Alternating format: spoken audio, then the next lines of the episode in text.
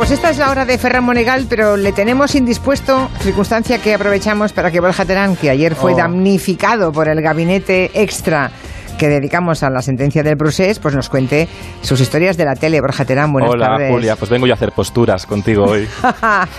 Aunque alejado de mí, no te tengo aquí Ya. conmigo en el estudio, pero bueno. Viene a hablarnos, Borja, de un tema muy de actualidad, que es el poder de las redes sociales y la influencia que tienen en la televisión. Mm, Tú eres, vamos, seguro que los que te siguen a través de Twitter y, o Instagram lo saben muy bien, tú eres de esos que ve la tele con el móvil en la mano. O sea, Totalmente. tienes un ojo en la pantalla y otro en Twitter o en Instagram, no paras, ¿eh, Ya- Borja? Ya no puedo parar porque enriquece mucho el consumo. En un momento que la tele se consume mucho más individuali de forma una- más individualista que antes, ya no nos sentamos todos en el sofá de casa a ver la televisión. Hay gente que la familia, pues igual el niño ve la tele desde el tab desde la tablet, el padre desde el- una televisión en la habitación. Bueno, pues ahora Twitter como que nos une a todos, ¿no? Lo, lo tuiteamos. Esto es curioso, ¿no? Lo tuiteamos. Enseguida hablamos de eso, de cómo Sí. Twitter está condicionando ahora la forma que tenemos de ver la tele. Pero antes, recordemos que, bueno, yo la verdad es que cuando, con este abanico de posibilidades, yo no me acordaba de muchas de ellas, ¿eh? Hubo intentos de fomentar interactividad entre los espectadores y la tele, ¿no? Claro, porque fíjate, siempre la televisión, y tú lo sabes bien y luego lo vamos a recordar, pero la televisión siempre ha tenido una obsesión, una obsesión tremenda por ser interactiva, por por jugar con el espectador y que el espectador pudiera participar desde casa. Ya en los 90 hubo un invento, que a ver si los oyentes se acuerdan de él, que se llamaba el Telepic y sonaba así. A ver. Ponte un telepic y pide desde tu casa información sobre mil cosas. Basta pulsar su telemando y la recibirás por su impresora. Vive la emoción de la televisión interactiva con Telepic. Hombre, con nuestro amigo Constantino Romero. con Constantino ¿eh? Romero, que era la voz de este aparato que era como una impresora. que- Telepic, ¿te, te puedes Sí. creer que no me acuerdo de nada del Que no te acuerdas. No me acuerdo. Pues esto, vamos, en los 90 fue muy top. Lo compraron exactamente cuatro personas, yo creo.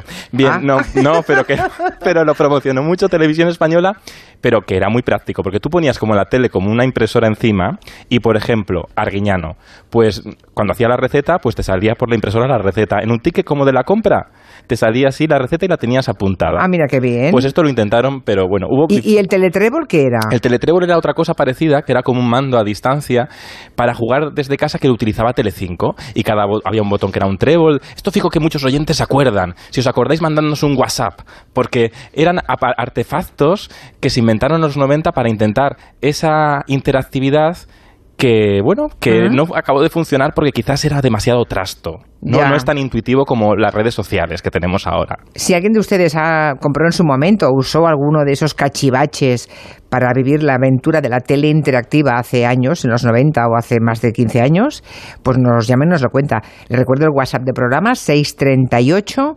442 081.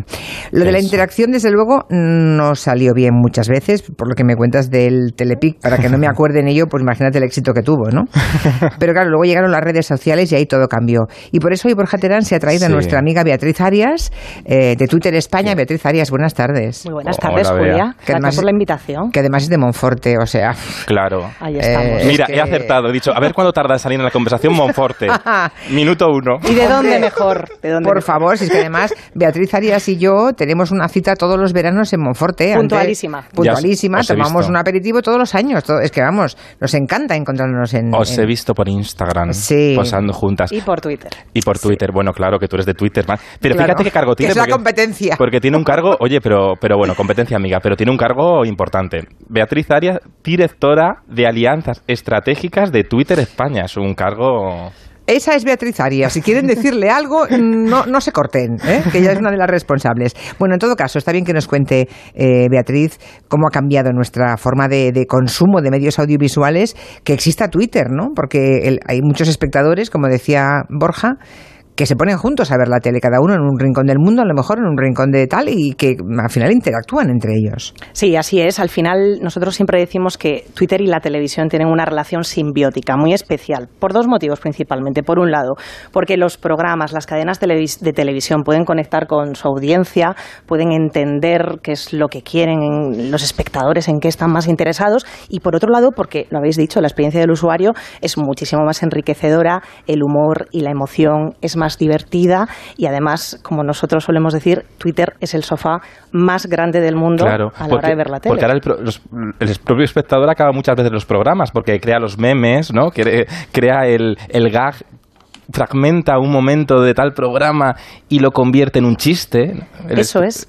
Y además el dato crece, fijaros, año por año. Eh, en la actualidad, un 89% de los usuarios, de los espectadores utilizan Twitter mientras ven la tele y de ellos un 74% tuitean directo. O sea que tienen ya esta experiencia enriquecedora adaptada a sus rutinas y es la manera en la que consumen televisión. Y eh, además influyen entre ellos, porque a lo mejor algo en lo que tú no hubieras reparado, alguien lo ve de determinada forma, se impone ese criterio, porque hay más gente que lo comparte y eso se viraliza. Y sí, incluso se cambian los programas a veces, ¿no? Porque si hay, claro, puede, pueden cambiar el rumbo de los programas por la conversación social, ¿no? Sí, ¿tú crees? Eso ocurre. eso ha pasado más de una vez, yo creo. Bueno, tenemos grandes fenómenos, ¿no? Al final, en Eurovisión encabezamos el ranking de países que más tuitea durante la gala. Es, es increíble, ¿no? el volumen. En España es el primer país que ellos tuitean en Eurovisión, los eurofans. Qué peligro tienen, cómo se movilizan. Pero, eso ha sido en los últimos años, ha coincidido con la llegada de Twitter, pero es que antes estaba muerto el Festival de Eurovisión. Pero ¿sabes qué pasa? Lo veían los abuelos de, de, la España vaciada y poco más. Pero ¿sabes qué pasa? Que Eurovisión fueron muy listos porque el personal de Eurovisión abrió las puertas a los fans y permitía ver los ensayos. Entonces con eso conseguía que los fans pudieran hacer spoiler tuitearlo, compartirlo en sus redes y que se generara mucha conversación y que eso animara luego a ver el festival. Ahí Eurovisión fue por delante. Supo no tener miedo a, abrir el spoiler, digamos. Yo creo que también porque somos un, país en el que hay un, número determinado de frikis modernos que pusieron de moda una cosa que era rancia y casposa. es verdad, cosas como sean. De pronto, según qué personas públicas eh, den un paso al frente y diga soy muy fan de Eurovisión. Bueno, pues si hay 20 tipos así que tienen mucho predicamento entre los jóvenes, pues al final se mm. contagia eso. Y claro, y que oye, que siempre ganamos. Tú ten en cuenta que Chiquilicuatre lo hizo muy bien. También anima eso, el humor. Pero fíjate, yo he traído un, fragmento de cuando la televisión intentaba ser interactiva, que hacía un juego Pepe Navarro, que también lo hacía en Rafael Acarra después, que hacía una pregunta y yo creo que esto se convertiría hoy muy viral si se volviera a hacer. También lo hace Pablo Motos un poco, ¿no? ¿Os acordáis cuando Pepe Navarro preguntaba en Antena 3, en la mañana de Antena 3, aquello de ¿tiene usted pelos en la lengua? Buenos días. ¿Tiene usted pelos en la lengua? ¿Tiene usted pelos en la lengua? ¿Tiene usted en el culo? Pepe, dile algo. ¿Tiene? Esto Beatriz Arias, esto sería hoy muy viral en Twitter, este fragmento. Yo creo que tenemos muchas probabilidades de que así fuera, sí. Bueno, es fantástico, pero ¿qué, había que responder a esa pregunta? Pues lo iban cambiando, porque así ah. fidelizaban al espectador que estuviera atento. Entonces cada día iban cambiando y una vez dieron 20 millones de pesetas. Me parece estupendo por eso. La respuesta de la señora es que sin filtro, vamos. Qué bien, qué juego. y lo de José María Íñigo, porque antes, antes se usaba mucho el teléfono, ¿no? Bueno, esto se ha perdido y esto, señores de las cadenas, hago un llamamiento, hay que recuperarlo. José María Íñigo hacía esto de abrir el teléfono y la gente hacía unas preguntas. Bueno. Buenas noches. Eh, hola, buenas noches. Usted dirá. Maciel, ¿cuándo vas a sentar la cabeza? Maciel. Hoy, por favor, señor, ¿a qué se refiere usted? Porque yo la cabeza la llevo muy erguida sobre los hombros, que creo que para eso está. Ahora, si usted llama a sentar la cabeza, a tener una relación aburrida, a llevar una vida convencional, o a mantener señores a los que no se quiere porque las conveniencias lo manden, o a casarme apresuradamente por las normas sociales, creo que esto afortunadamente ya está cayendo en desuso. La gente se casa por amor y se aguanta por amor y con mucho respeto y con mucho cariño, si no esto no se puede aguantar. Bueno, eh, con, con, dos preguntas y ya te hace una, te hace una entrevista sola, más Sí, ¿eh? sí, bueno, ya, ya. Pero la señora, vas a sentar la cabeza. la gente no tenía filtros, éramos un país mucho más ingenuo. Mm. No, pero sí que es verdad que al final no es, tan importante que sea esa bidireccionalidad, no esa comunicación mm. bidireccional que, que, contemos, que informemos, que entretengamos, pero que también escuchemos ¿no? al espectador eh, qué es lo que le interesa o qué es lo que más le ha aburrido, ¿no? ¿Tú crees que tienen más poder ahora los espectadores con las redes sociales? Yo creo que las redes sociales al final lo que han permitido y Twitter lo que permite gracias a su naturaleza de tiempo real, pública, abierta y conversacional es que al final escuchemos más a los espectadores o tienen más poder o sienten que tienen más poder. Porque igual sentimos que tenemos más poder, pero en realidad no lo tenemos. Pero la realidad es que al final las productoras, los guionistas, eh, utilizan Twitter como termómetro y a la hora Sí. de crear contenidos, de establecer los guiones, lo tienen muy en cuenta. No, y las propias cadenas, y yo creo en la radio, yo, yo muchas veces cuando acabo la sección que hago con Julia veo y digo, ay, no tengo tweets, un fracaso. Quiero decir que nos, nos, no- nos, nos influye eso, claro, tuiteadme, por favor. Sí, lo que ocurre, lo que ocurre es que es verdad que la gente que está en redes sociales y que comenta las cosas eh, mm, no, no es todo el mundo, es una parte del mundo. Es un segmento, pero es, es lo único que te llega. Claro. Y a veces eso también te puede llamar a engaño, ¿no? Claro, eso desvirtúa la realidad. Claro. O tú, que- o- o tú crees, mm, Beatriz, que al final la gente que te escribe a través de Twitter, por lo que dice, representa un poco a todos los demás, aunque no lo hagan. Bueno, desde luego no podemos decir o afirmar que sea una ciencia exacta, pero sí que vemos tendencias. Por poneros un ejemplo, que además hablamos de ello casi a diario, nosotros dos años antes de que Rosalía pegara el boom musical, eh, registrábamos muchísima conversación de usuarios que ya la Ah, sí. mencionaban y hablaban de que había un fenómeno y de que esta chica era una artista que por lo menos era diferente ¿no? a, a lo que se había escuchado. Pues Qué, eso... qué interesante eso que nos Sí, cuentas, es Beatriz. O sea que lo veis venir vosotros desde mucho antes. Yo creo que hay una tendencia que se, que se empieza a escuchar, por lo menos para que le prestes Y atención. las redes sociales yo creo que también Twitter cada vez es más democrático porque cada vez lo tiene más gente, ¿no? Cada vez está más introducido en la sociedad. Julia Otero, yo quiero decir que tú fuiste muy pionera en Twitter en la luna. ¿Te acuerdas? Como que la- en Twitter Sí. será. eh, Porque tú leías Twitter, tweets antes de que existiera Twitter. Porque en la luna había una sección. Sí. Mm, Esto parece que está pillado por hilos, pero no. Es que yo he estado viendo la luna Sí. y había una sección que los espectadores mandaban preguntas. Bueno, se llamaba La Mesa de la Media Luna. Durante todo el programa teníamos una redacción completa de, de redactores que iban tomando nota de las preguntas y, y la- los últimos 15, 20 minutos eran preguntas que yo leía de la tarjeta directamente de los espectadores. Sí. Claro, y eso es, eso se podría hacer hoy con Twitter. Yo lo veo y Claro. estabas leyendo tweets. Y fíjate lo que preguntaste en una entrevista muy mítica a la gran y omnipresente Isabel Pantoja. Tomás Chaparro, bueno, eh, una ficha completísima, vamos a ver. Es una receta. Dice Isabel, si un día tu hijo decide ser cantador y no es tan bueno como tú, me gustaría saber si lo apoyarías. Lo digo porque como padre siempre nos gusta que sean mejores que nosotros. De entrada, si es cantar- cantante, cantador sería de flamenco. Y pienso que mi hijo no va a cantar flamenco ni de lo otro, porque tiene un oído malísimo. Pero si quiere ser cantante, de entrada sé que no va a ser famoso, porque aquí es muy difícil que madre, hija, padre, hijo, hermano, hermana, si ya hay, hay alguien famoso en la casa y fuerte, siempre exi- existen las comparaciones. Y es muy difícil para esa segunda persona o tercera persona que salga de la familia. Es muy difícil. Entonces yo ya le aconsejo que no. ¿Qué, qué música le gusta a tu hijo? Isabel? A mi hijo le encanta la batería. Nada que ver, Le ¿eh? gusta muchísimo la batería. Vamos, no acertó nada. No Fijaos, acertó nada. fijaos, fijaos. Es que cantó todo. Mira, mira. Kiko Rivera, cantándole al amor. ¿Ves? No acertaste, Pantoja. Corazón. Dedicado para ti. Ay, qué bien. Po- Es poesía, pura poesía. Esto se llama Así soy yo. Pues nada, que cantar no canta. Tu amor me lleva al cielo, me haces volar. Bueno, bueno. Canta, pero canta, pero bueno, si no, no tiene un vozarrón, No, digamos, ¿no? Pero con el autotune este. Quiero decir que así estamos también canto yo. Claro, Pero esto nada. también te digo una cosa, que famoso lo es. Y famoso lo es y mucho. Sí, creía que no Isabel, pero fíjate por dónde. Bueno, eh, también para, para, para medir la aceptación social de un programa o de una persona, Twitter funciona muy bien, ¿no, Beatriz? Enseguida veis vosotros, ¿este va a convertirse en una estrella o, mm, bueno, una estrella, una estrella momentánea o duradera, pero de entrada, ¿va a triunfar, no va a triunfar? Sí, y los equipos además eh, lo monitorizan ¿no? en tiempo real. Podemos hablar de programas en directo en, en medio del prime time, eh, donde se empiezan a ver las reacciones, ¿no? se empiezan a ver las opiniones de la gente y ahí ya el propio equipo puede ir eh, un poco adelantándose ¿no? a, a- a la recepción que va a tener el contenido ¿no? o ese programa. Desde luego que, que es un gran termómetro para ellos y en tiempo real. ¿no? Hmm.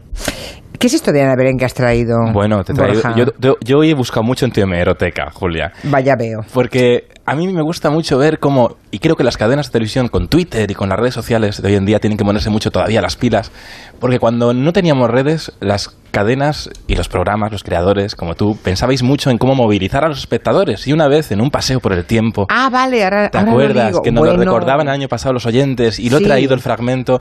Estaba entrevistando Julia a Ana Belén, vea, y hicieron una sorpresa, hicieron un llamamiento a los espectadores para que En la fueran- publicidad, en la publicidad, cuando Ana nos, nos enteraba, salía un compañero, eh, José Francisco Martínez, y decía, bueno, convocaba a la gente a la puerta de Alcalá.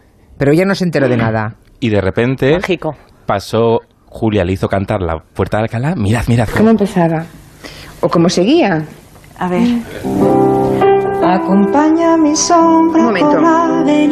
Momento, un momento, un momento. Es que yo creo, perdona Ana, yo creo que mm, quizás si la vieras, ¿no? La puerta de Alcalá, pues a lo mejor... ¿Podríamos ver la puerta de Alcalá? Pregunto. Hombre, hombre. Ahí está, ahí está. Mírala, mírala. Señores, buenas noches. No, no, es Sí, posible. sí, no, sí es posible. Está grabado esto. ¿Cómo que grabado? Vamos a ver. No se lo creía, ¿eh? No, no se lo creí. Hombre, es que... Y estaba lleno de gente. Pensaba que era una broma o algo, porque de pronto abri- abrimos plano y en la puerta de, de Alcalá había miles y miles de personas. Y cantó Ana Belén la puerta de Alcalá con esas miles de personas sin retorno ni nada. Se oía perfectamente así.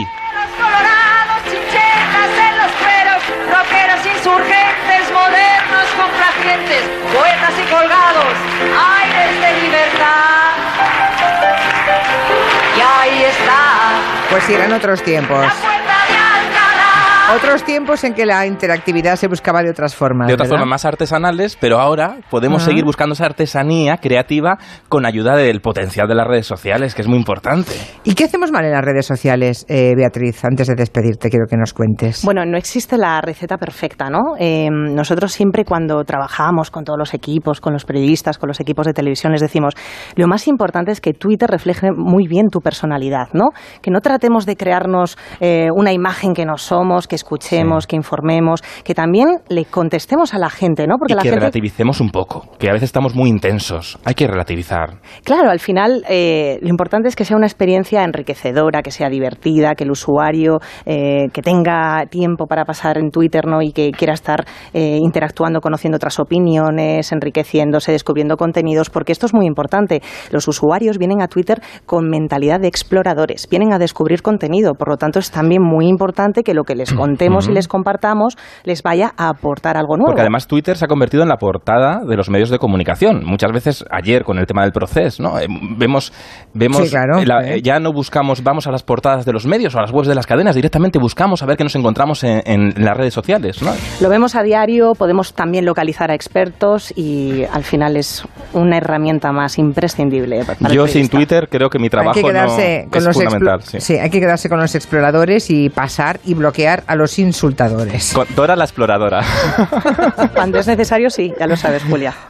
Cuando es necesario. hombre. o silenciar, ¿eh? También está muy bien silenciar, porque, bueno, Sí, o bloquear, no, no bloquear. Porque, Sí. porque, porque te va a leer una persona Julia, que cuando tiene ocasión te insulta. ¿no? Julia, no me bloquees nunca, ¿eh? Que luego lloro. Seguro A que- nosotros por mensaje directo también. Bueno, pues hasta aquí llegamos. Bueno. Eh, Beatriz Arias, unos- un beso muy grande. Otro enorme. Hasta la próxima. Hasta la semana que viene, Borja. Hasta el lunes, adiós. Adiós. Enseguida hablamos con Manu Marlasque Luis Rendueles en el territorio negro que hoy dedicamos a Beatrice. Otra Beatrice, eh, no es Arias, pero es Chenchi. Give me something.